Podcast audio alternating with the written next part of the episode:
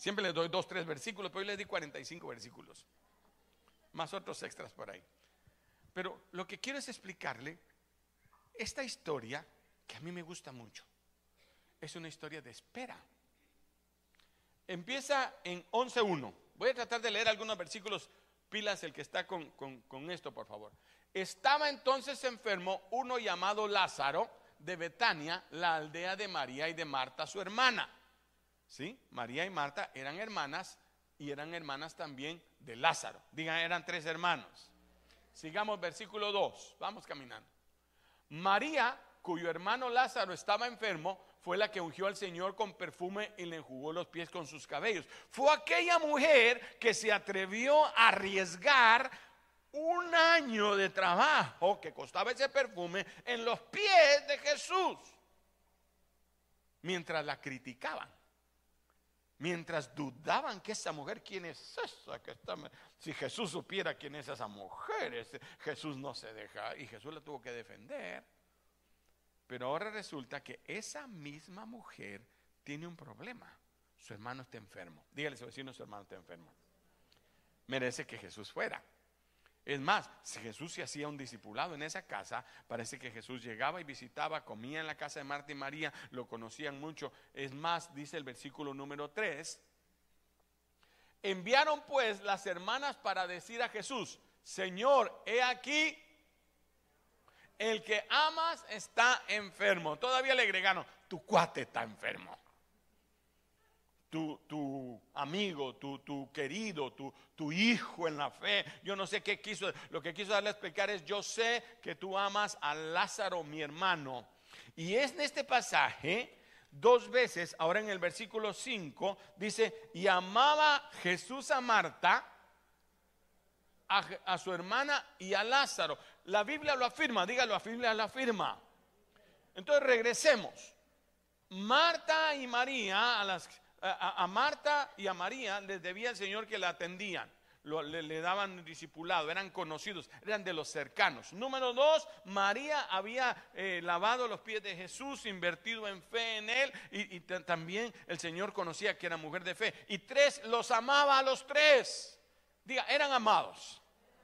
Dice el versículo número tres, enviaron pues a las hermanas para decir a Jesús, Señor, he aquí el que amas está enfermo.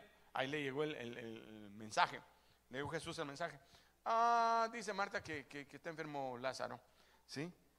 Oyéndolo Jesús, verso 4, dijo, esta enfermedad no es para muerte, sino para la gloria de Dios, para que el Hijo de Dios sea glorificado. Ah, bueno, uno oye eso y dice, ah, bueno, gloria a Dios, es solo flu. ¿Sí? ¿Y qué si era COVID? No había vacuna. Y, entonces dice, no, bueno, eh, y como yo los amo, ¿sí? Verso 6, cuando yo pues, que estaba enfermo, ¿qué hizo? ¿Qué hizo Jesús? Si usted ama a alguien y le dicen que esté enfermo y usted puede hacer algo por él, ¿qué hace? Va y lo visita, aunque sea una sopita de caldo, de pollo aunque sea un caldito de pollo, le llevo para que, coma algo, ¿no? porque enfermo que come no se muere. Pero Jesús lee el mensaje, Lázaro está enfermo, ¿sí? Ah, bueno, para la gloria de Dios, no vamos a quedar dos días más, muchachos, pero si está enfermo, it easy. ¿Sí? Luego, después de eso, dijeron los discípulos, vamos a Judea otra vez. Respondiendo Jesús, no tiene el día 12 horas, el que anda de día no tropieza porque la luz del mundo, pero el que anda de noche tropieza porque no hay luz en él. No tengo tiempo para meterme en esto, pero dice, dicho esto, les dijo después, oh, nuestro hermano Lázaro duerme, ahora sí voy a despertarle. Ah, recibió otro texto, pero el texto decía, mi hermano Ishkamik Kaput, lo estamos velando en la en las capillas el, samaritano. El último samaritano, el, último reposo del samaritano. ¿Sí? Ahí lo estamos velando. Y entonces le digo, ah, lo voy a despertar. Dijeron pues sus discípulos, si duerme entonces sanará. Ellos pensaron que por eso sí. Pero Jesús decía esto de la muerte de Lázaro y ellos pensaban que hablaba de soñar. Y Jesús les aclaró. Entonces le dijo, Lázaro ha muerto. Verso 15, verso 15, 15. Y me, y me alegro por vosotros de no haber estado allí para que creáis, más vamos a él. Óigame, hay versículos que a uno lo dejan, ¿cómo así que el Señor se alegró? ¿Está enfermo el que ama y se espera? ¿Por qué Dios no obras? Tanto que he orado, Señor, yo voy a la iglesia, hermano, sirvo cuando me toca, hasta he dejado el trabajo, Señor, yo diemo y ofrendo. ¿Por qué me pasa esto a mí? Esperemos dos días más. No vamos a quedar aquí esperando. Y me alegro. Dígale a su vecino, me alegro. ¿Estás preocupada? Dígale a su vecino, ¿estás preocupada? Me alegro. ¿Qué me gustó ver a la gente en el frente con la oración? Yo me alegro. Me alegro cuando hay necesidad porque entonces soy útil. Cuando piden oración, ah, bueno, gloria a Dios, tengo algo que hacer. Esta gente está invirtiendo su fe, vinieron a la iglesia a pesar de. Pero, ¿por qué no va? Tomás, que siempre hablaba, dijo, vamos nosotros para que muramos también, que se nos pegue a nosotros el flu. Oiga, el pensamiento de mucha gente, pero el Señor sabe lo que hace. Dígale a su vecino, el Señor sabe lo que hace. Llega Jesús, para no hacer larga la historia, y cuando María oye que venía, salió a encontrarle, Marta salió a encontrarle, pero María se queda en casa. Y Marta le dijo a Jesús, si tú hubieras estado aquí, mi hermano no habría muerto. Pero le dijo Jesús, está mala la respuesta. Está mala la respuesta que porque no recibiste lo que querías recibir, has perdido tu fe. María le dijo, Señor, si tú hubieras estado aquí, esto no pasa. Señor, pero lo que tú pidas puedes pasar, Dios lo hará. Él le dijo, yo lo resucitaré. Y le dijo, sí, yo sé que en la resurrección, allá de los muertos, cuando al final, después del anticristo y todo, tú vengas. No, no, no, no. Le dijo Jesús, yo soy la resurrección y la vida. El que cree en mí, aunque esté muerto, vivirá. ¿Cuántos creen eso? Y todo el que vive y cree, no morirá eternamente, aunque así venga la enfermedad. Y aunque así se te pare el corazón, de todas maneras, hay esperanza en Dios. ¿Sí o no? Porque Lázaro ya se murió. Sale María. Señor, ¿por qué no estuviste aquí? Y le dijo, María, yo ya te lo he dicho, yo te lo he dicho mucho.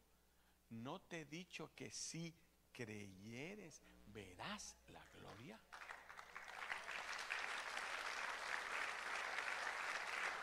¿Cuántos creen? ¿Cuántos creen? Cuando no, le, cuando no tiene, cree. Cuando siente la chibolita, que le sube y le baja. Cuando está el dolorcito, cuando tiene el diagnóstico en la mano, cuando lo están queriendo sacar de la casa, cuando le están queriendo quitar el trabajo, puede creer que Dios puede hacer algo mejor. Porque es el tiempo de espera, sometida a prueba vuestra fe, la inversión. Señor, quiero ver el resultado. Quiero ver, es en este momento el momento de la prueba. ¿No te he dicho que si creyeres verás la gloria de Dios? Usted conoce la historia, así que ya sabe que lo resucita. Ahí entiendo entonces por qué a Naamán lo bañan siete veces. ¿Con cuántas veces queda uno limpio? No necesita bañarse mucho. Una buena bañada, eso sí, no con sombría una buena bañada con su jaboncito ahí, su estropajo, cepillo de raíz y... No muchos me entendieron, pero no importa. Una buena... Dile a Naamán que se meta siete veces en el Jordán y entonces su carne será limpia. Es un hombre que ni cristiano es. Apenas está conociendo. Primera vez que viene a la iglesia y le dicen, métase siete veces en el Jordán. ¿Cuántas? Siete. ¿Por qué siete? Entonces pensó lógicamente, Habana y Farfar son mejores ríos. Yo acabo de estar en Israel hace unos días. Un rito. ¿Y eso que es el lado más bonito? Es un río, es todo un río. un río. Y se mira el otro lado rapidito. En mi tierra está el Usumacinta que divide México con Guatemala. Es uno de los más caudalosos del mundo. Ahí tiran los muertos para que no aparezcan.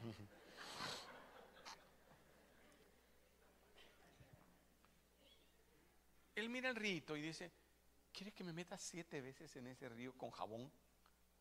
Jabón y saber cuántos drenajes que salen por ahí también. Pero dice que te metas siete veces. ¿Por qué siete veces? Pregúntale a su hermano, ¿por qué siete veces? ¿Por qué esperar dos días? ¿Por qué no obra en el momento? ¿Qué tan fácil hubiera sido?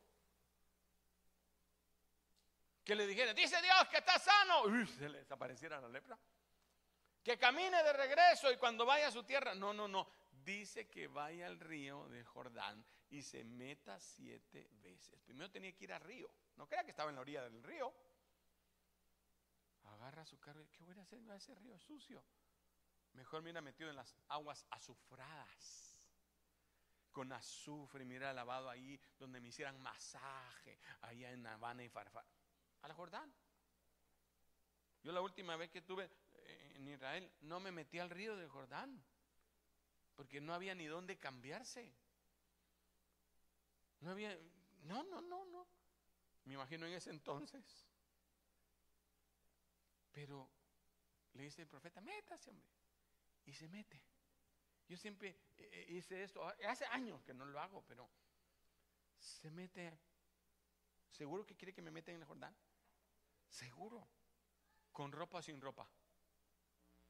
Porque él tenía un problema. ¿Cuál era el problema de él? ¿Cuál era el problema? Que era leproso. Ser leproso era una vergüenza. Ser leproso era una enfermedad mortal. Es más, la creencia era que le da lepra al que no se baña, codea al hijo.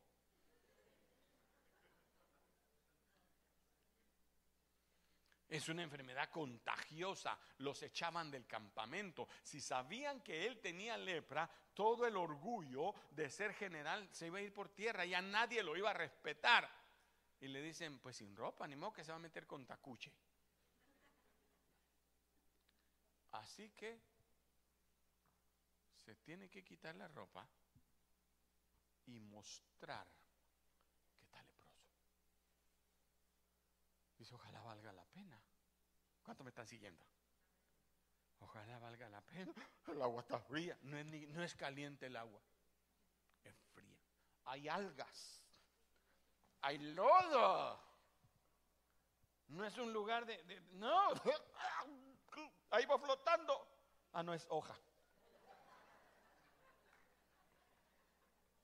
Usted ha ido a un río, ¿verdad? ¿Me está siguiendo en la jugada? Ok, métase, don Nao, métase. Blue. Bueno, primero, todo el mundo me vio, bueno, ya animó. Ojalá que me sane. Tengo lepra, pero ah, va a salir sano. Bloop. Casi no lo siento, ya está mojadito. Ya no aguanto. Ah, sigue leproso. ¿Qué pensaría Namán? ¿Y si me vacilaron? ¿Y si este profeta es falso? ¿Y si no es así?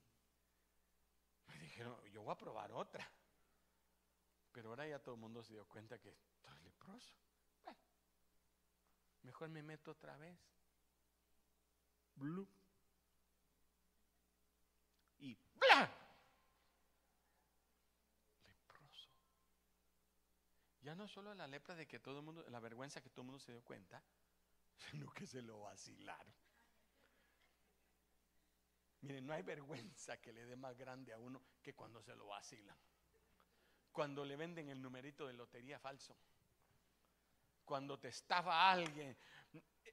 ¿Cómo no pensaste que te estaba vacilando cuando te dijo que pusieras tu nombre y que mandaras 100 dólares y que te iban a dar un carro?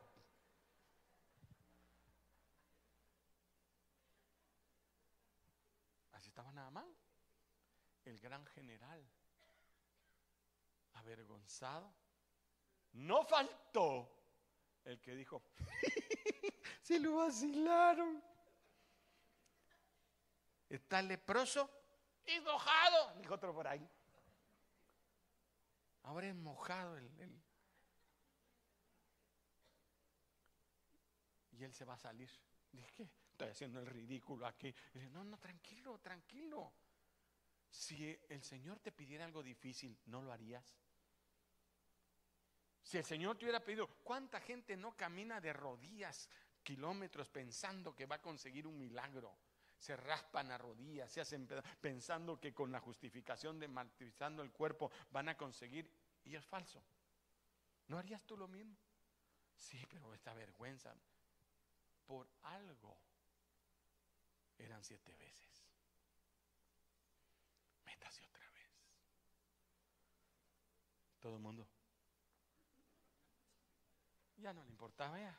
Total, ya me vieron que estoy leproso, ya nunca lo voy a poder esconder. Ya está lo Todo el mundo, cuando él salió.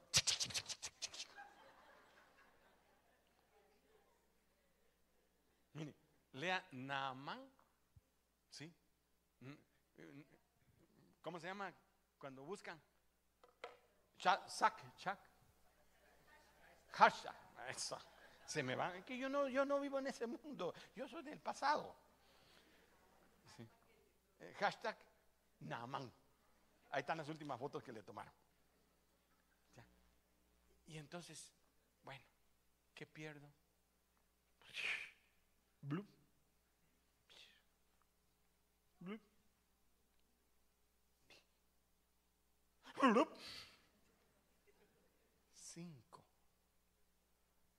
Ahora hasta una hoja tiene pegada ahí.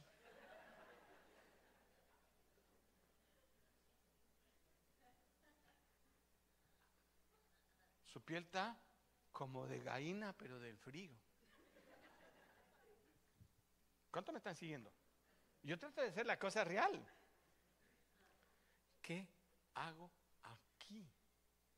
Y la gente se seguía contando y seguían mandando, ven a ver, ahorita nada más está haciendo el ridículo. Y ahí van todos. A ver qué pasa. Lleva cinco metidas y lo único que ha pasado es que está mojado. seis. Blue y blue. Lo revisa el doctor y dice, no, está igual. No ha pasado. Yo digo que peor está, porque ahora se va a infectar. Y, man, y dijo, me vacilaron. No, no, yo me voy. Señor, créale. Dios no falla. Dios no falla. Dios no falla. Porque sometida a prueba vuestra fe.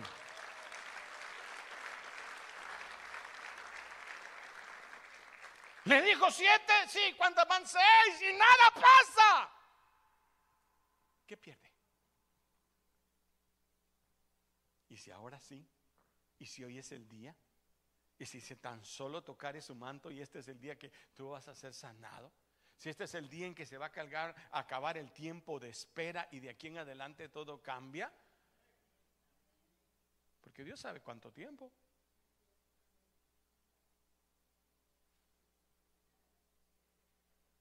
¿Seguros?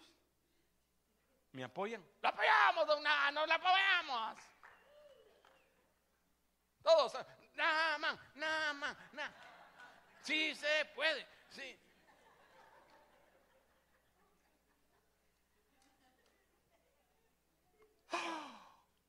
Blue. ¿Y si salgo y nada pasa? Ya están las cámaras de televisión, todos están ya listos. En cuanto salga, yo quiero tomar la primera foto. ¿Y si no soy sano? ¿Y si todo esto es un engaño? ¿Y si de balde confié? ¿Y si tanto que esperé? Yo no sé si salgo, mejor no salgo. Pero ya no aguanto. Salió. Ya no me importa, no quiero ni ver. Y todo el mundo empieza, ¡Uy! Seguro que ahí está. Y cuando se ve, su pie es como la piel de un niño.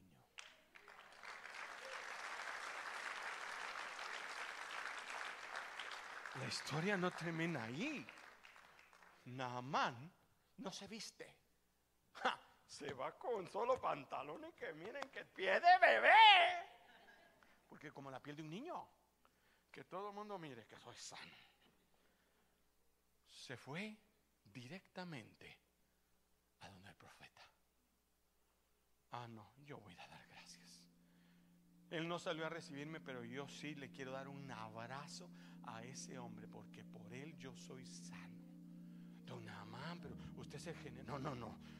Perdone, me permitirá un momentito hablar con el profeta. Disculpe el amor. Hoy no mandó al criado.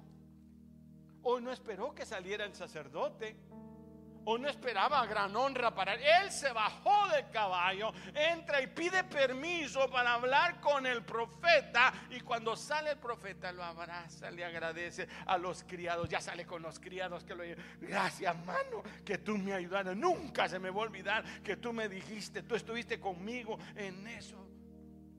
¿Para qué fue la espera? Porque mientras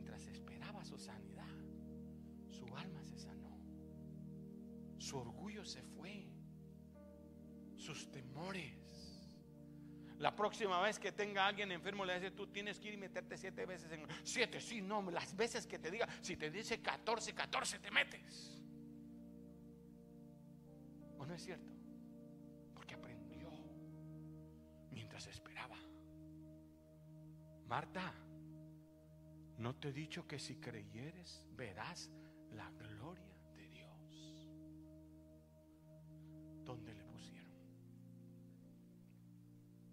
Señor, y apesta. Ay, no has agarrado la onda, María. No te he dicho que si creyeres, quiten la piedra. Y quitaron la piedra. Lázaro, ven fuera. Entonces, Señor, como que ya le dijimos que está muerto. Y si oye algo adentro porque le habían puesto algodón en la boca, lo habían envuelto todo, lo habían amarrado así, no se podía levantar. Un día puse a alguien, lo amarré con unos hinchos así en el altar, y le dije, a ver si te puedes levantar. No, no, no se puede. Trate en su casa, hermana, amarre a su esposo en la cama. Yo quería probar cómo hizo Lázaro para salir de esa tumba mientras se ahogaba con un gran... A mí me tocó preparar muertos. En algún tiempo de mi carrera me tocó preparar muertos para, para, para, meterlos en la caja. Se les ponía algodón, se les tapaba los... Bueno, ¿qué más le cuento? Eso que yo, yo me lo imaginaba. Y se levanta. Y de eso Dijo, desaten lo que se nos ahogue y se nos muere otra vez.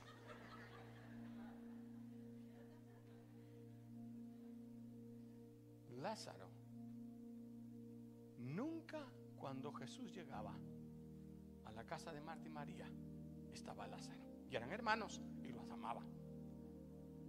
Quizás después del partido y después de la, de la célula, aparecía Lázaro pues, con los zapatos, con los tacos, perdimos.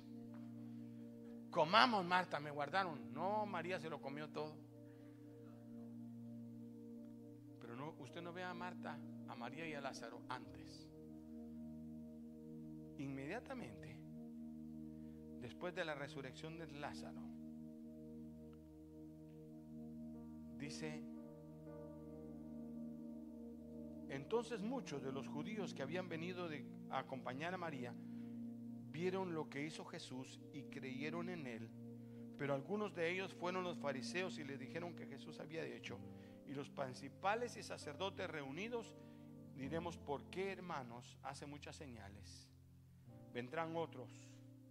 Así que nos conviene que un hombre muera por el pueblo y no toda una nación. Y acordaron matarle. Ahora empieza a sufrir Lázaro. Pero Lázaro no se esconde ni va al campo. Cada vez que aparece Jesús en Betania, ¿quién cree que está sentado a la par de Jesús? No es Marta,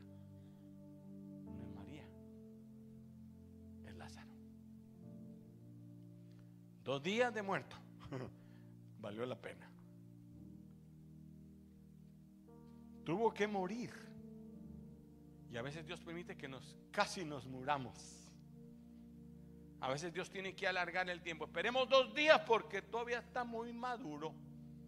Cuando las mamás ven la fruta y no, no esta le falta, todavía está verde. Señor, haz el milagro. No, estás verde. Dígale, se siente, todavía estás verde. Estás caguamo. No estás maduro para el milagro. No entenderías. Pensarás que eres tú, pensarás que, ay, qué suerte que se me quitó el tumor. Cuando das por perdido, pero tienes tu fe en el Señor, más preciosa que el oro.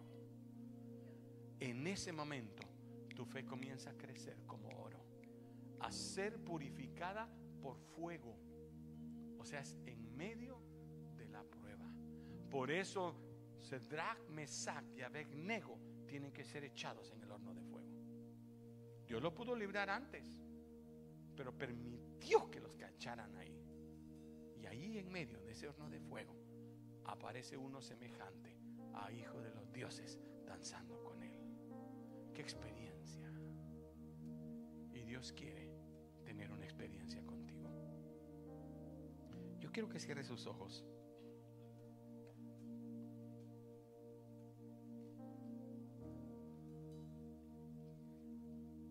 porque sometida a prueba vuestra fe.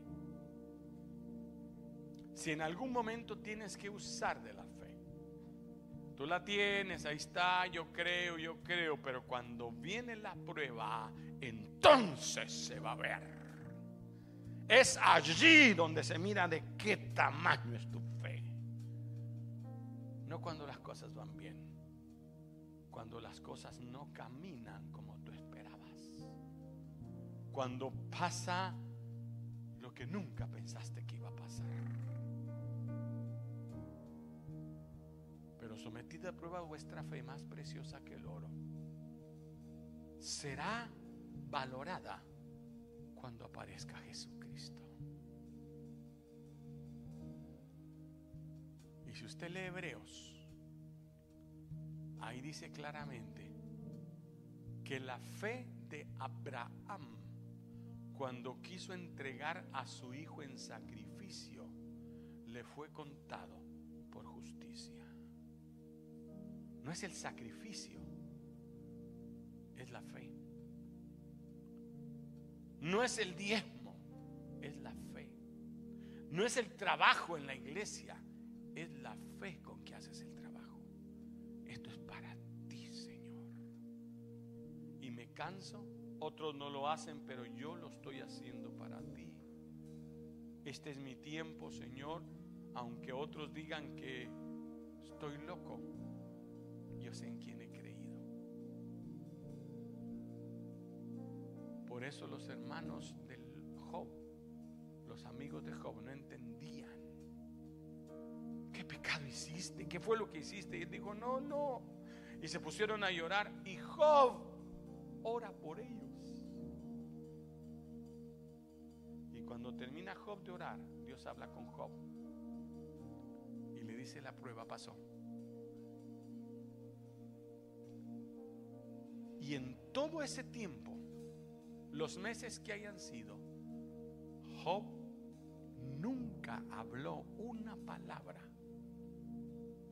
en contra de lo que le estaba pasando. Y le fue contado por justicia. Y le vino al doble. Has pasado la prueba. Ahora es el momento de cosechar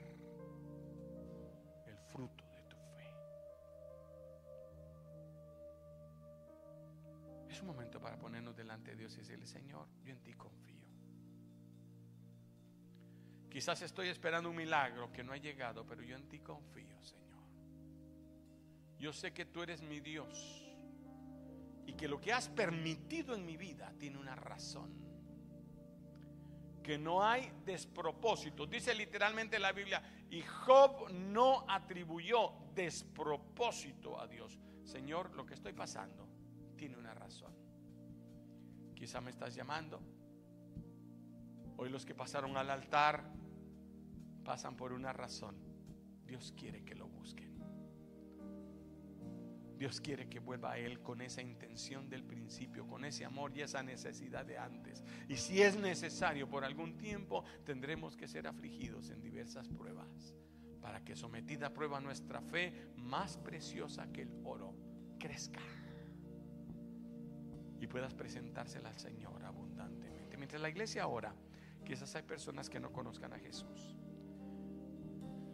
y que quieran decirle, Señor, yo necesito conocerte como tú eres. Si tú quieres entregar tu vida a Jesús o reconciliarte con Él, este es el momento.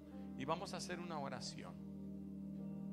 En esta oración tú con tus labios vas a invitar a Jesús a venir a tu vida.